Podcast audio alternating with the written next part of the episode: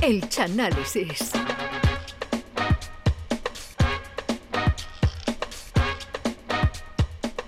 El cine está repleto de adaptaciones literarias que en algunas ocasiones funcionan y en otras no. No sabemos qué pensará el Chano sobre la de hoy, pero lo cierto es que ha querido embarcarse en un thriller policíaco, religioso, apocalíptico, científico, protagonizado por un profesor. Señores, signori, viajen con nosotros a la Roma del año 2009 para escuchar el chanálisis de Ángeles y Demonios.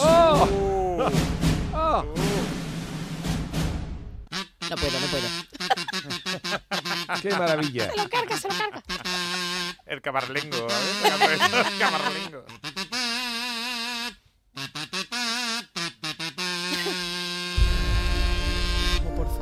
Oh, mira qué banda sonora de, De Hans Zimmer. de Hans Zimmer, de Juanita Habitación. Juanita Habitación alemán. Claro, porque Zimmer es, es habitación. Habitación. en alemán y Han es Juan, Juan, Juan Habitación, Juanita Habitación.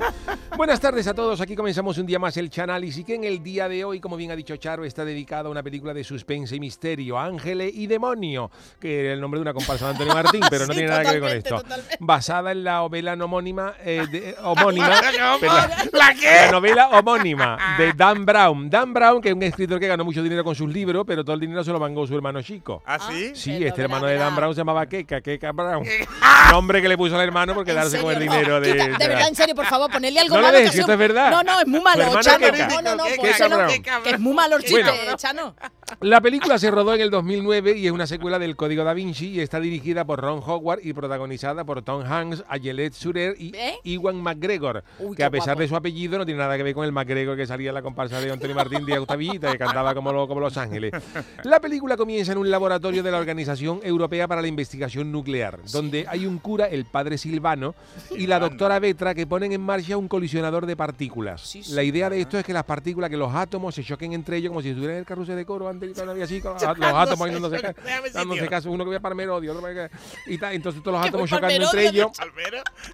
Y entonces crean tres frascos de antimateria. Antimateria, una, una materia. Antimateria, antimateria, vamos. Pero cuando la doctora va a revisar los frascos de antimateria, se encuentra un ojo del cura. Ay, por favor. Que al principio ella cree que el cura se ha sacado el ojo para ponerlo en la mirilla, para que parezca siempre que hay alguien mirando por dentro para cuando vayan a robar. Dice, pero esto es no, no, porque el cura no tiene mirilla. Y entonces ella cae al cura, dice, al cura la han matado. Al Hombre, padre Silvano la han matado para abrir la puerta de seguridad que se abría con el iris y con el ojo. Ah. Le han Ah, quitado el verdad, es ojo. verdad, y claro, entonces me ponen el ojo ahí del cura, se ha abierto la puerta Claro. y han robado un frasco de antimateria. Uy, Oh. un frasco de antimateria. Fíjate tú. ¿Cómo tiene cole eso? Oh. Antimateria. Mientras tanto, y el Roma y el Vaticano están de luto por la repentina muerte del Papa. Ay, Oh, es verdad. El Papa acaba de morir, un Papa que era español de Canarias, ¿Ah, sí? ¿Cómo? un Papa español de Canarias que estaba todo el día cantando y como era canario y no paraba de cantar, le pusieron de nombre Pío Pío XII. Pío Pío XVI, perdón, Pío Pío ¿En XVI. serio? No, Tío, pío. Pío Pío XVI, claro, este era de canario, este era canario, todo el día soy minero, como era español, otro día porón, pom, pom, y la- cuando, cuando salió cura que le, como salió de, a este que le ponemos Pío, pues Pío, si es Pío. canario, está cantando Pío Pío, Pío Pío XVI. Pues Pío Pío XVI ha muerto prematuramente y el camarlengo, que es el, pad- Oh. el padre Patrick palabra. McKenna, se, pone, se propone como papa interino Ah, y mira. organiza el cónclave para elegir el nuevo papa. Pero Camarlengo, ¿quién es realmente? El camarlengo es el que, que digamos, sustituye, el que- el que sustituye, el, organiza el encargado de todo. papa interino, preparar papa, dicen que le da unos cates, está muerto con un martillo, y es el camarlengo. El Entonces, este ¿no? es El el, el padre Patrick McKenna, este es- asume la interinidad como papa hasta que no se elige. Y entonces los inicios del cónclave se están retransmitiendo por televisión a todo el mundo, pero claro, ya los tiempos son modernos y el Vaticano ha encontrado hasta un patrocinador para el ¿Ah, sí? cónclave. Y entonces en el frontal de la capilla Sistina se ve. Jesucristo ahí con la pintura del juicio final y, y- y dos personas ahí levantando un cartel que pone cónclave patrocinado por Trombosí, lo mejor para los cardenales. Una cosa espectacular. El cónclave, primer cónclave de la historia patrocinado por Trombosí. ¿eh? Y entonces, antes de que los cardenales se encierren, cuatro de los preferiti, que los preferiti son Ah, los preferiti. cardenales favoritos para ganar. Los preferidos. Como Martínez Are, pero en cura. Pero ¿Eso existe el preferiti? Los preferiti son los, los que, los que Ah, vale, cuentan, vale, digamos, con es. mayores posibilidades de salir. es. Los cuatro preferiti son secuestrados por un grupo que se llama los Illuminati. Eso, Que tiene nombre de comparsa chunga de Soria. Los con todos ustedes, los Illuminati. Hombre, no diga eso, Chano. Los cardenales secuestrados y candidatos a papa son un cardenal italiano que estaba en contra del uso del preservativo, que era el cardenal Nono Condoni, que era, decía, era más que el ¿Pero nombre, qué te pasa todo. hoy, Chano? Había también un cardenal alemán que se llamaba Ay, ¿Qué pasa? Hermann Fritz, que este tenía menos posibilidades de salir de papa porque si salía papa se iba a llamar el Papa Fritz y no le- a la Santa Sede no le convencía esto. El tercer cardenal eh, secuestrado es un cardenal italiano que se oponía también totalmente a las relaciones sexuales fuera y dentro del matrimonio, que era el cardenal Juanelo Non Clavati, que ya el nombre lo dice todo. Y el cuarto es un cardenal negro, un jamaicano llamado John Marley, hermano de Bob Marley, que dice que esa noche va a haber fumata blanca, sí o sí, que lo dejen ahí. Que verá cómo hay fumata. A todo esto llega un mensaje público, de ¿eh? vídeo a Onda Vaticana, la televisión de los curas Onda Vaticana, ¿no? que estaban dando el programa Sálvame de Luz. que allí, eh. Y entonces allí sale un mensaje en Onda Vaticana que dice, los Illuminati va- dice, vamos a matar a uno de esos cardenales cada hora a partir de las 8 de la tarde. y a las 12 vamos a explotar el Vaticano usando como bomba el frasco de antimateria, Venga el ya. frasco de antimateria que hemos eh, robado al cura tuerto de la, del principio. y entonces... Eso no había muerto, estaba tuerto, pero no estaba muerto. Vale, vale. La Santa Sede llama al profesor Robin Langdon y a la Hombre, doctora hombre. Betra. Landon escucha el mensaje y dice que a los cuatro curas se los van a cargar en los cuatro altares del camino de la iluminación, marcado por estatua de ángeles en lugares relevantes para los cuatro elementos clásicos de la Tierra. Al profesor lo deja entrar en los archivos vaticanos y allí consulta el libro prohibido de Galileo, que le dan pistas sobre los asesinatos. El profesor y la, pro- y la doctora, acompañado del comisario Ernesto Olivetti, que es el que pasaba máquina a las denuncias, no. Sigue, sigue. Llegan a la iglesia de Santa María del. Popolo y allí se encuentran pajaritos. Allí se encuentran pajaritos al Ay. Cardenal Nono Condoni, al que le han llenado la boca de tierra, como si hubiera ido a los 100 montaditos y se hubiera pedido uno de arena, pero sin pan. Y le han escrito en la piel la palabra tierra. Según sus pistas, la segunda ubicación es en la plaza de San Pedro, que claro, que en pleno conclave allí hay más gente que en el área de Leiva en un córner. Y entre la multitud aparece ensangrentado el cardenal alemán Papa Fritz, el posible Papa Fritz, que tiene en el pecho marcada la palabra aire. Anda. Junto a un CD de José Merced. Que de ahí- de aquí- Un CD de José llaman a José Merced. ¿Usted tiene algo que ver con esto? Yo no tengo nada que ver con esto. La doctora, la doctora intenta reanimar al cardenal alemán, pero se da cuenta de que tiene los pulmones como el campo de gol de Valderrama, con 18 hoyos, le han perforado los pulmones por y el asesino escapa entre la multitud. qué horror. Langdon y Betra estudian los diarios del cura tuerto y localizan la tercera iglesia donde otro cardenal dejará de pagar pronto los recibos de la cofradía de la ¿También? borriquita. Se trata de la iglesia de Santa María de la Victoria y cuando llegan allí se encuentran el cadáver del cardenal antisexo, el Ju- Juanelo non clavati, que está suspendido sobre una pila de madera en llama. Uy, Uy, sí uy, me acuerdo uy, yo uy, de esa escena, qué Al horror. cardenal le han Sí, grabado sí. en la piel la palabra fuego y además, para más Inri, el asesino ha ¿Nunca dejado puesto dicho? un radio casé con una cinta con la presentación de la comparsa a fuego vivo de Antonio Martín, que decía, y al amanecer, consumido en llama, entre el fatuo fuego, despierta mi arma. Iba vestido de Juanillo, y entonces ahí muere, ahí muere el, el cardenal Juanelo non clavati. Panel, no, claro. Y claro, como, está- como estaba sonando esto, la, la- la cinta de Antonio Martín, la policía detiene e interroga a Pepe El Caja, que era el director de la comparsa Antonio Martín, pero él dice que estaba en un ensayo esta noche y que no tiene nada que ver. Pero allí se produce un tiroteo y el comisario Olivetti muere al rebotarle una bala en la palanca que va a los folios No, y el asesino escapa otra vez. Entonces Langdon le dice a la policía dónde está el cuarto lugar de la- del cardenal que van a matar y van a la Fontana de los Cuatro Ríos, en la Ah, Plaza sí, Navona, sí, sí. donde el asesino ha hartado de hojardrina sin agua para echarla para abajo al cardenal jamaicano, al que ha obligado a comerse 14 cajas de hojaldrina de la flor de rute Uy, uy, uy, la flor. y luego le ha dado seis raciones de bacalao y ha soltado al cardenal en la fuente para que beba agua y se ahogue.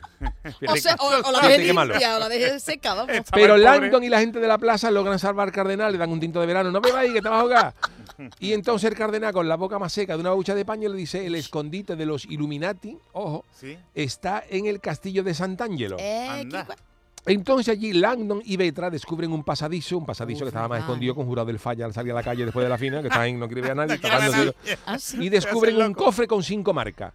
La última de las cuales es el emblema de la Santa Cena del Vaticano y es para el camarlengo, para el Papa interino, el Madre padre mía. Maquena. Sí, sí, que no tiene nada que ver con Star Wars ni nada. Y allí eso. se enfrentan al asesino. Pero este, el asesino, dice, mira, a mí dejarme tranquilo porque yo no tengo intención de matarlo a ustedes. Ustedes, yo no, no estoy contratado para eso. Pero dice, pero cuidado con lo que investigáis, cuidado con lo que investigáis, Cuidadito.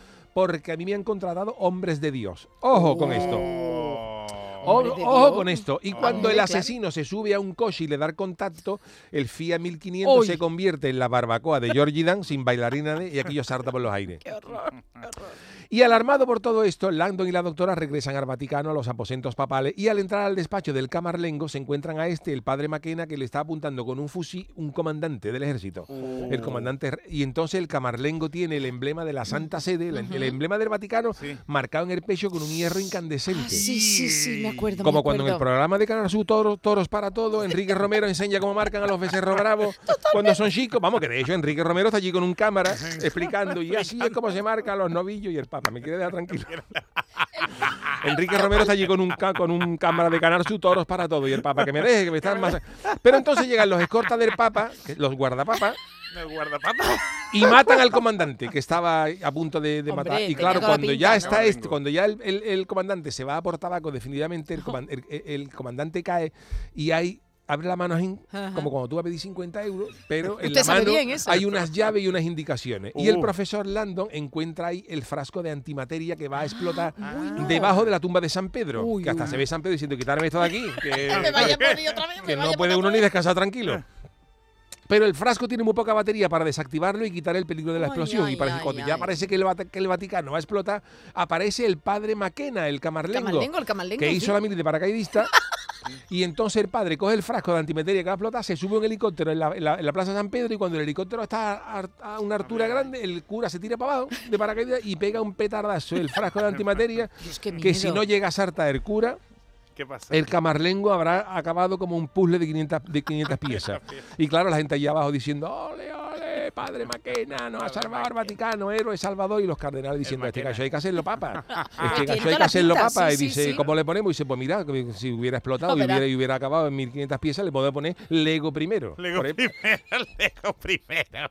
Pero entonces, Landon y la doctora, con la llave que le ha dado el comandante, van y ven un vídeo de una cámara de seguridad. Ojo aquí ahora que se sigue la película, donde ay, se ay, ve al padre ay. Maquena Sí. hablando con el comandante. Ay.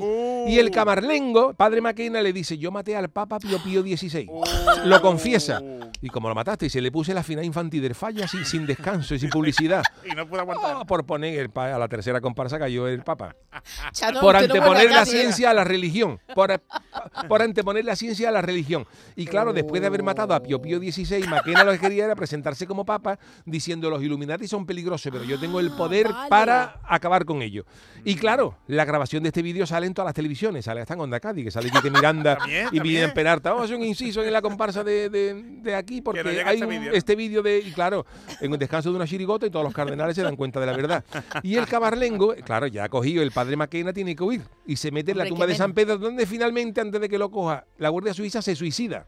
Hombre, ya, ya. Se explota, hace su Se honor a, inmola. a su nombre de Lego primero. Lego primero. Lego Y entonces el Vaticano llama a Onda Cádiz. El Vaticano llama a. Onda Cádiz y dice, mira, Enrique Miranda, quita ese vídeo. Dice, "Ah, está bien que haya salido en directo bien la función, pero no lo vaya a cosas". poner en la repetición de mañana, que eso lo ve todo el mundo. Y dice, quitar vídeo por ahí, por ahí. Y entonces, para que para evitar el escándalo, y entonces el Vaticano dice que el padre Maquena, Sí. el porejito, para no decir que era un traidor que había matado a Pío Pío A ver qué XVI, dice, que murió por el que era un héroe, pero Ay. murió por lesiones internas al tirarse en paracaídas que se clavó el pincho de una brocheta que llevaba en el pantalón de haber comido en el arte serrano y no se acordó. Allí de Roma. Y cuando se tiró, se clavó de eso e incluso pi- piden su canonización. Anda, Para, para dejarlo todo, para, para, que no haya cerrado, escándalo. Claro. Y entonces, al terminar el cónclave, los cardenales eligen como nuevo papa a otro español, A ver, me da miedo. quién, a me ver da quién. miedo. Paco Gómez. Paco, Gómez. Un cura de Cádiz, de la parroquia de San Lorenzo, que revoluciona el Vaticano y se elige él como nombre de papa de Cádiz, se pone Matutano primero. Como diciéndole, pero ese nombre te va a poner Paco, y dice, hombre, más, más nombre de papa que Matutano. Pone- si quiere me La- Lais cuarto, pero como no Orrisi. Primero, pa- Patatividis quinto, dice, pero a mí, Pero a mí me gusta, a mí me gusta Matutano, Matutano, primero, primero. porque eso es nombre de papa gordo. Y entonces este papa de Cádiz también, también otro, otro cambio que hace es que cambia la sotana blanca pontificia por una amarilla del Cádiz, porque dice que quiere ser el primer papa en amarillo de la historia. Papa en amarillo. Y la película acaba con el Papa Matutano I que le regala al profesor Landon el libro secreto de Galileo por haberlo Ah, ayudado y un libreto de los anticuarios del tío de la tiza que se guardaba en los archivos vaticanos y le dice, mira Robert, con todo lo que tú has visto, dice, no te vayas de la lengua porque esto no debe salir de aquí, esto de Hombre, estas conspiraciones vaticanas no deben salir de aquí, dice, tuyo. ten cuidado porque como largue, el mes que viene a hacer la comunión tu sobrino y no, y no. y no haber nadie que se la den. Ah, Y entonces la escena final es el Papa Matutano I Sí. asomado al vestido de, con la Ah, sotana amarilla, amarilla. asomando al barcón con el profesor Robert Landon y el cardenal John Marley, el jamaicano. ajá. Ah, El jamaicano sale envuelto en una fumata gorda, el cardenal con los ojos como Pellegrini, ahí no sabía dónde estaba. Y entonces el cardenal jamaicano se dirige a la multitud de San Pedro diciendo, habemos papa en amarillis. Y, to- y toda la gente con rebana de pan, ¡ole, ole! Con chícharo, echarle cazón, y otra gente, echarle cazón. Y ya todo el mundo una felicidad en San Pedro. Y aquí termina esta conspiración vaticana de, Qué maravilla. de ángeles y demonios. De Ron Howard. Película basada en la comparsa de Antonio Martín del año 77 No, quedó. ah, bueno, claro, basada, claro, sí. Claro, anterior, la comparsa de Antonio Martín es del anterior, ¿verdad? 77 y esta Y película es del 2009. 2009, o sea que se basó, Ah, está basado. ¿eh? Tú fíjate si está basado que incluso el protagonista es un McGregor, como la comparsa de Antonio Martín. Esto es Está Está vinculado. Cádiz está ahí. Cádiz el on fire, estamos Cádiz on fire.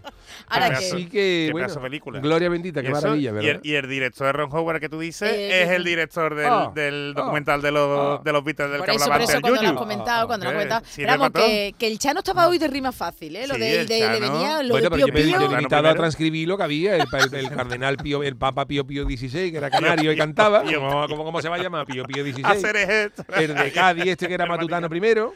No, el que no, el que era eh, a- antisexo también. el antisexo era non clava. Juanelo non clavati. Manelo non clava.